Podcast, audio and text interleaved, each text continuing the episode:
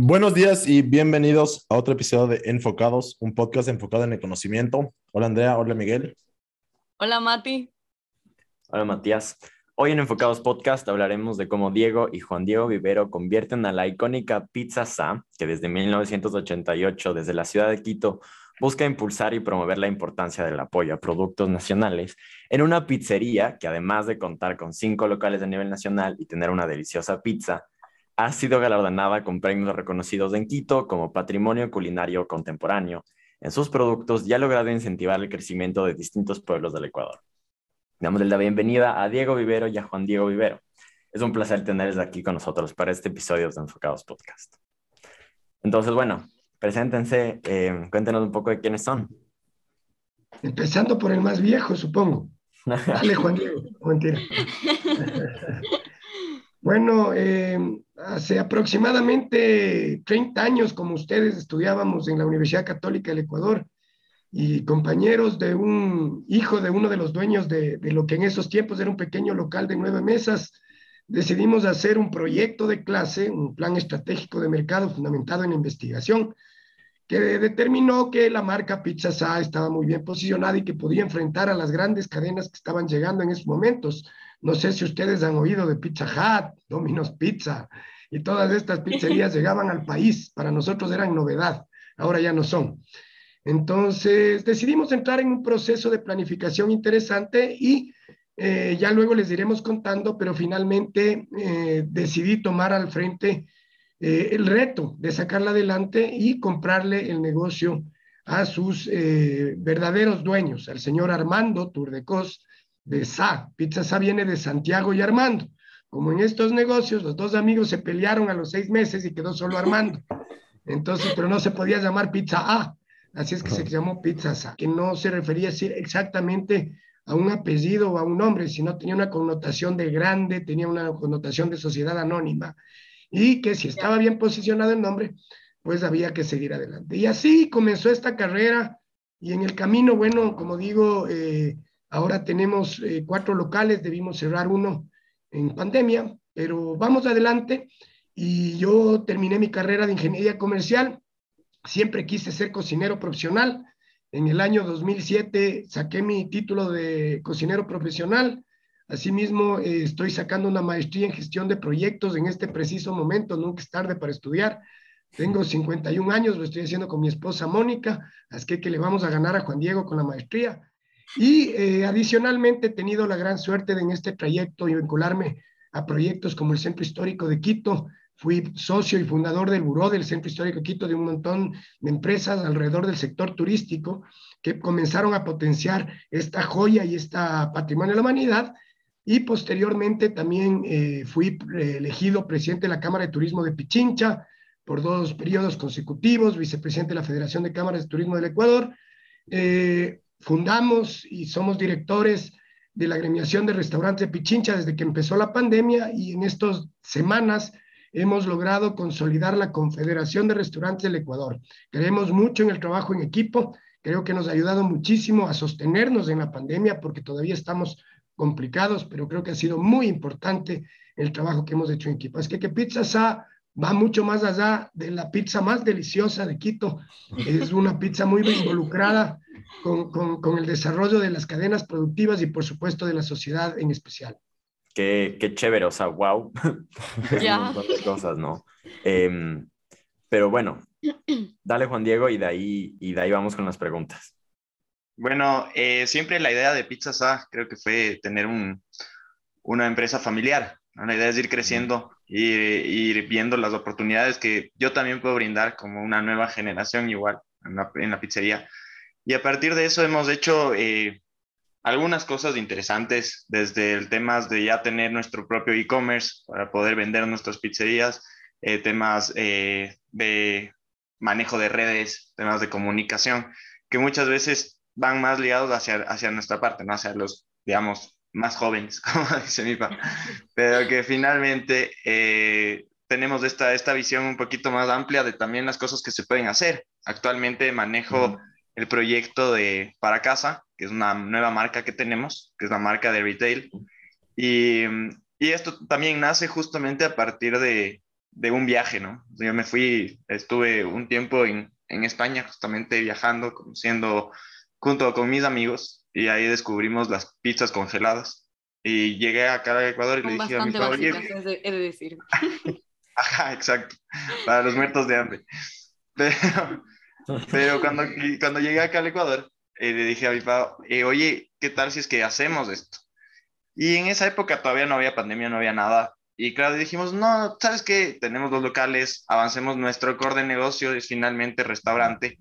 Y cuando empezó la pandemia vimos que en verdad había una oportunidad súper grande porque el retail estaba creciendo. Entonces nos pusimos manos a la obra. Ahí armamos, armamos la primer, el primer producto, que fue una, la pizza congelada justamente. Eh, actualmente ya espero en este mes poder sacar eh, ya en, en, en, grandes cadenas, porque ya lo tenemos, pero nuestro ají eh, que además es un ají que tiene un reconocimiento de comida patrimonial acá en, en, Quito.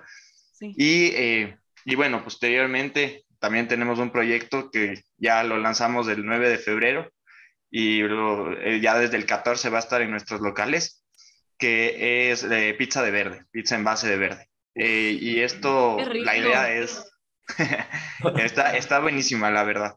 La, La idea es que este sea un producto que ya vaya un poco más allá, que lleve a la exportación.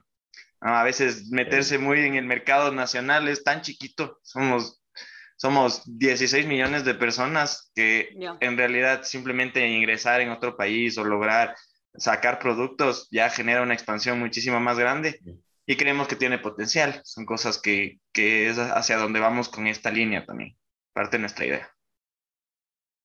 Me encanta la idea de, de de las pizzas con ingredientes nacionales. Em, sí. O, sí, claro, porque, porque yo lo primero que vi fue que en Masterchef se crea una pizza con base de yuca.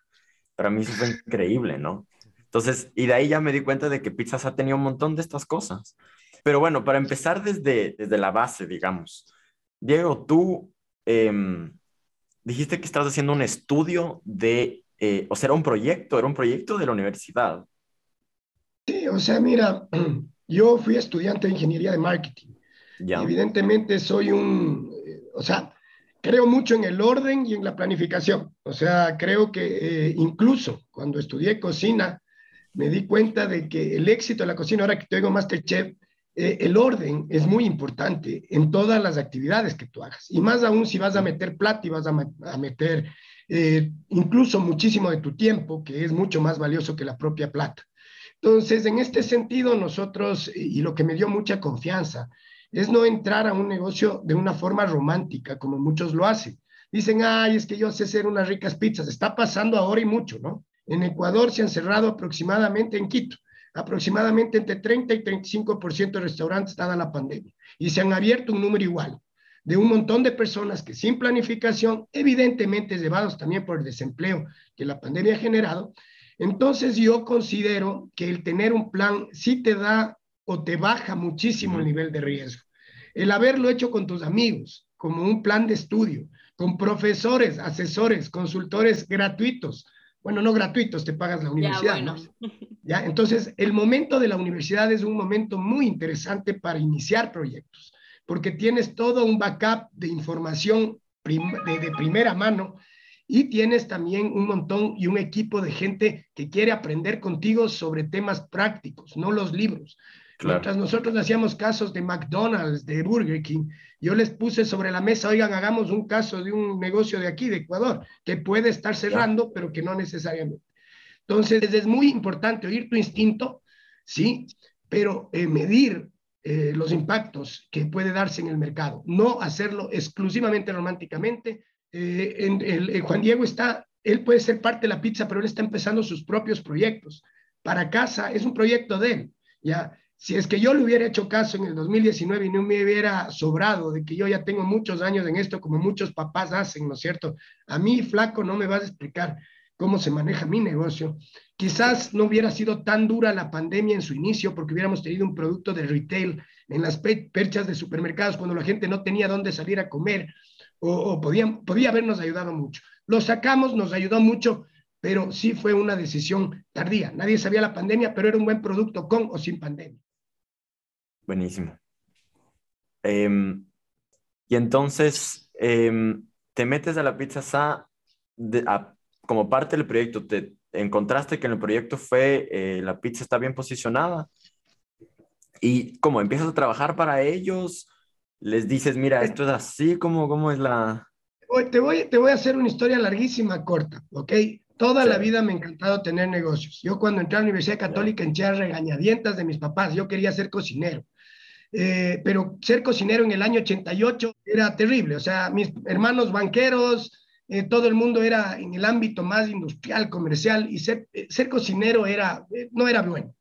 Entonces me obligaron a estudiar, yo siempre digo, me obligaron a estudiar administración de empresas porque era lo que me iban a pagar. Textualmente yo no tenía, yo trabajaba en el Supermax y no tenía para pagarme la universidad, así que, que lo acepté y no me arrepiento. ¿ok? En el último año de universidad, en los últimos años, yo intenté varios proyectos. Vendía sacos, vendía legumbres a domicilio. Hice un microproyecto con compañeros, íbamos al mercado de, de, San Roque a las 4 de la mañana y entregábamos las legumbres a las 6 de la mañana y a las 7 de la mañana, pestando a mercado, íbamos a, recibir clases. Ese, ese, proyecto, como decimos, fracasó con todo éxito eh, tres o cuatro meses después porque fue súper agotador, pero nos enseñó eso. Entonces, ¿qué es lo que sucede? Que ya en el último año, yo se les había advertido a mis papás, a mí de terno y corbata no me van a ver en una oficina. Eso sí, olvídense, no quiero ver eso en mí. Entonces, con un muy buen amigo, Ricardo Turdecos, eh, nos sentábamos en la pizza SA del Amazonas, que era de su papá, a conversar qué negocio nos ponemos. Y generalmente los hombres tienen en la cabeza el negocio de las discotecas o bares, ¿no es cierto? Entonces era, bueno, ¿qué discoteca? Ya no era qué negocio. No sé, al menos en esos tiempos ya no era ni qué negocio, sino era qué bar o qué discoteca nos ponemos. Segunda pregunta, ¿cuál es el nombre? O sea, es como ponerse primero los zapatos y luego las medias. Luego en bicicletas íbamos a buscar locales en la República del Salvador. Imagínate qué señor nos va a parar bola a dos chicos en bicicleta buscando locales. O sea, todo empezamos mal. Y regresábamos a la pizza y yo veía y comía pizza. Ahí, se qué rica que es tu pizza hoy. Y no entraba nadie y no entraba nadie. Entonces digo, oye, pero perdón por la palabra, pero qué pendejos. O sea, este, este es el negocio que tenemos que acelerar, no es necesario empezar de cero. Y es así como empieza el llevarles a la universidad y el que todos mis compañeros, porque esto no es un trabajo que yo hice, esto lo hizo todo mi curso, y el llevarles a todas y cada una de las materias, ¿no es cierto? Y decirles, miren, si vamos a hablar de planeación estratégica, hablemos de si vamos a hablar de producto, hablemos de esto, si hablemos de, entonces, todos mis profesores se sienten ahora propietarios de la pizzería. Pero esto empieza, haz de cuenta, eh, con el apoyo del papá de Ricardo, al cual yo le planteo el llevar una contabilidad. No tenían nada. Ya, llevar una contabilidad, ya iban cinco años en el mercado, no tenían contabilidad. Entonces era una transformación que fue demasiado pesada para la familia, porque no estaban acostumbrados a estar controlados. Otro de los secretos de los negocios es el control. Es decir, tienes que tener números, tienes que saber cuánto gastas, cuánto ganas. Si te vas a comprar tomates para tu casa, cómprate, no te cojas de la refrigeradora para llevarte a la... Es que es mi negocio, no, el negocio es el negocio, la casa es la casa. Entonces, todas esas cosas fueron muy duras para ellos. Entonces, como te decía, una historia larga, corta, tuvimos todo listo para asociarnos, que esa era la idea inicial, pero en el mes de marzo del año 95 el papá de Ricardo me dice, mira, no estoy, o sea, no voy a estar listo para tener una sociedad. Así es que te propongo que o me compres todo o no vendo nada y cierro. Entonces yo no tenía plata porque realmente se necesitaba el local. Y ahí entra una figura que es la familia. Por eso es que si no tienes plata, no hay problema, ¿ya? No, o sea, no hay problema, porque si tienes un proyecto, ¿ya? Eso vale plata. Entonces yo fui, presenté un proyecto, les digo, vean, hay este negocio, no tengo plata, pero hay este negocio. Entonces a mi hermano le capturó el tema. Entonces dijo, oye, yo quiero invertir en ese negocio. Y él puso el 70% del negocio en inicio y yo tenía hasta el 30%. Y así arranca esta segunda etapa de Pizza Sa, que es la que le permite aplicar un plan y evidentemente crecer, tener una contabilidad, separar la familia. Y te cuento una anécdota nada más para terminar que dentro del plan decía que había que hacer una remodelación del local. Y yo estaba trabajando mañana, tarde y noche en la pizza y un matrimonio de un primo, de un amigo mío, me invita al matrimonio. Y entre baile y baile, mientras alguien cuidaba, me contraté un mormón de los que no toman nada para que esté en la pizza mientras yo estoy, pero tenía terror que me roben. ¿ya? Entonces estaba ahí Y en eso, me, eh, bailando con una chica medio simpaticona, y le digo, oye, este, me dice, ¿qué haces? Le digo, ah, tengo una pizzería, ni siquiera. Me dice, ¿y tú? Le dice, ah, mi, yo estoy estudiando arquitectura. Le digo, ve, justo necesito una persona que me ayude con, con, con, la pintura y todo y todo eso. Nos podemos encontrar mañana. Entonces yo dije, bestia, me va a salir gratis el asunto. Total, que ella es la mamá de Juan Diego. Ya, ya. Ah, no. Todo dijo, wow, era un qué hermoso. arquitecto, no sé qué. Yo digo, ya sé por dónde va la historia. Ya, entonces, hasta mujer consiguen. Me va a salir gratis, gratis no salió. Eso no estaba en el plan, verán. Pero ahí salió. Ahora, sí- hasta A ahora ver, sigo pagando, pero están los contingentes. Pero bueno, yo te quería, bueno, preguntar una cosa, un poco con respecto a lo que decías acerca de tener un plan y como que no puedes como solo ponerte un negocio porque pues te gusta hacer galletas y te pones una galletería y va a funcionar. Entonces, como existen emprendedores que nacen de la nada, o sea, que es gente que no ha estudiado nada, que no tiene ningún tipo de experiencia, se pone una, una startup y tiene éxito. Entonces, como que eso, ¿qué crees que puede ser? ¿Como suerte o que existe también puede ser que hay gente que tiene como este sentido para los negocios y por eso les va bien? Bueno, mira, primero no hay que descartar que siempre hay un plan. Eh, lo que pasa es que a veces pensamos que tiene que estar escrito y, eh, y anillado y demás. ¿no? Entonces, eh, difícil pensar que una persona por mero instinto le va bien. Segundo, hay la suerte. O sea, yo sí pienso que la suerte es eh, consecuencia de, de- de un trabajo arduo, ¿no? También hay las oportunidades, evidentemente, y hay gente que tiene muy buen instinto y que sabe apuntar a las oportunidades, pero generalmente también son fruto de la experiencia. Eh, yo quería preguntarte justo sobre el contraste, porque tú nos habías dicho que hiciste mucha teoría sobre esta pizza sa. ¿Cómo fue este contraste cuando ya entraste y entraste a la práctica? O sea, como que a hacer todo lo que habías ya planeado. Bueno, mira, el, el día a día, y especialmente en la gestión con el sector público, ya es radicalmente distinta a lo que te enseñan en la universidad. A veces en la universidad omiten pasos porque al menos en administración de empresas, en mis tiempos, siempre consideran que tú vas a ser el supergerentazo, que vas a tener alrededor tuyo un montón de asesores que van a estar desde sacándote la, planilla de aviso de entrada del empleado, haciéndote la nómina, otros estarán eh, limpiando baños, otros estarán, y no te das cuenta que cuando tú eres microempresario, cuando empiezas un emprendimiento, potencialmente vos vas a tener que hacer todo. Y es muy triste decirme, gasté toda esa plata en estudios y no aprendí realmente eh, el, teje y maneje del negocio. Adicional a Pizza Sa con Juan Diego en especial, yo tuve muchos años una empresa que se llamaba Liderart, que dábamos asistencia técnica a micro y pequeños emprendimientos, lo que me permitió trabajar con muchas ONGs, incluso para apoyar a microemprendimientos. Eh, yo creo que Juan Diego se está dando cuenta eh, y, confío en que la mejor clase finalmente es la práctica. Nos estamos dando asesorías estos últimos meses a algún, algunos negocios y a mí me permite, me da un, un bagaje de conocimientos que a veces me levantan la mano y me dicen, ah, pero es que usted no sabe, claro que sé. Yo sé hasta limpiar baños, porque en determinado momento limpiábamos baños en la pizzería con mi esposa, con Mónica, porque no había quien trabaje los domingos, por ejemplo. Eh, porque la ley laboral es un desastre y tienes que tratar de volverle medio eh, amigable a tu negocio, ¿no es cierto? Porque tienes una ley tributaria que te cambian a cada rato y que tienes que estar eh, diciendo, ¿será que esta vez me ayuda o me sigue molestando? Tienes una serie de, de requerimientos, de requisitos. Imagínense todo lo que ha sido para nosotros hacer entender a la autoridad pública tema de aforos, de regulaciones que han tomado por temas del COVID. O sea, de que este negocio no es simplemente decir, bueno, trabajen al 30% y no pasa nada. Y en una fábrica tú puedes trabajar al 30% 24 horas al día y logras la producción posiblemente. Pero en un restaurante nadie va a ir a las 3 de la mañana. ¿no? Eh, entonces, hay, hay temas muy complejos que solo la práctica te la da. ¿Cuál crees que ha sido como el mayor o los mayores retos a los que te has enfrentado en estos pues 30 años de tener la pizza sa? Bueno, ahorita eh, te soy muy franco, la, la, pandemia. O sea, la pandemia yo creo que es inigualable. Y Ecuador, que tenemos varias cosas que te podría contar, pero yo creo que primero te coge a los 30 años, cuando crees estar de salida, que ese es otro mito. Ya uno dice, ya a los 30 años ya me voy relajando y todo, y tienes que volver a hacer cosas de las que vienes haciendo bien. Yo vengo trabajando desde que tengo 16 años, ¿no es cierto? En la pizza desde que tengo 24.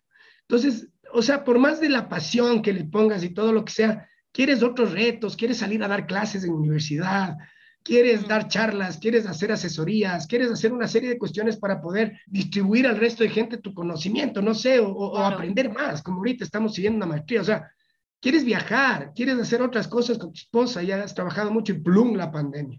Y otra vez entregando pizzas a domicilio y otra vez replanteando, replanteando estrategias y demás, o sea, es complejo. Pero tú no te olvides lo que es Ecuador.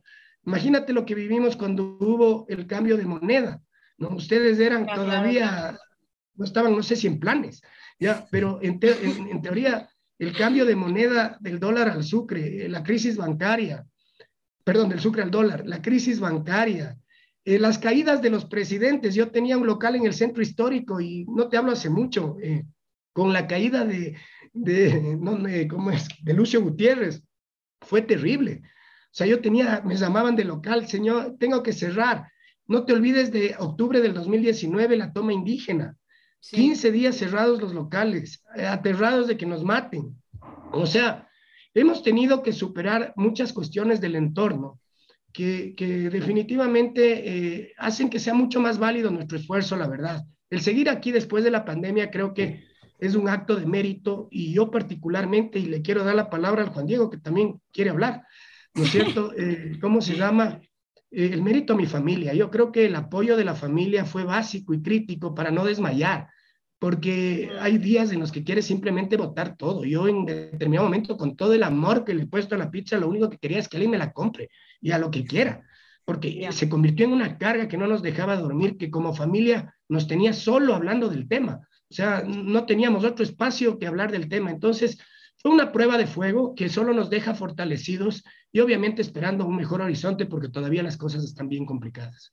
Sí, bueno, en todo el mundo, o sea, mientras todavía haya contagios y todo igual, va a ser un poco complicado como volver a una nueva normalidad, entre comillas. Y bueno, ahora sí que justo dijiste a Juan Diego, le quería hacer una pregunta. bueno, en la universidad aprendes que existen distintos tipos de emprendimiento, o sea, que emprender no solo quiere decir tener una idea de la nada y crear un nuevo negocio. O sea, que emprender también puede ser estar en una empresa, como en su caso, una empresa familiar y tener una nueva idea. Entonces, quería preguntarte cómo había sido para ti esa experiencia de como, entre comillas, emprender dentro del negocio familiar. Bueno, ahí, ahí creo que primero es súper importante el, apoyo de, de, mi padre en este caso y mi jefe, ¿ya? que bueno, eh, eh, es súper importante porque en verdad pueden decirte que no, pero ya cuando te dan alas y te dejan un poco que tú mismo metas los riesgos, ah, eh, tomes las, el sartén por el mango, hagas las cosas, es muchísimo más fácil sacar adelante proyectos. Eh, justamente, además con experiencia, que eso también es súper importante, eh, cuando estudias como yo, creo que te vuelves súper súper soñador. Entonces, hay muchísimas cosas que dices, no, qué buena idea, si es cuestión de coger y sacar mañana y ya, está hecho.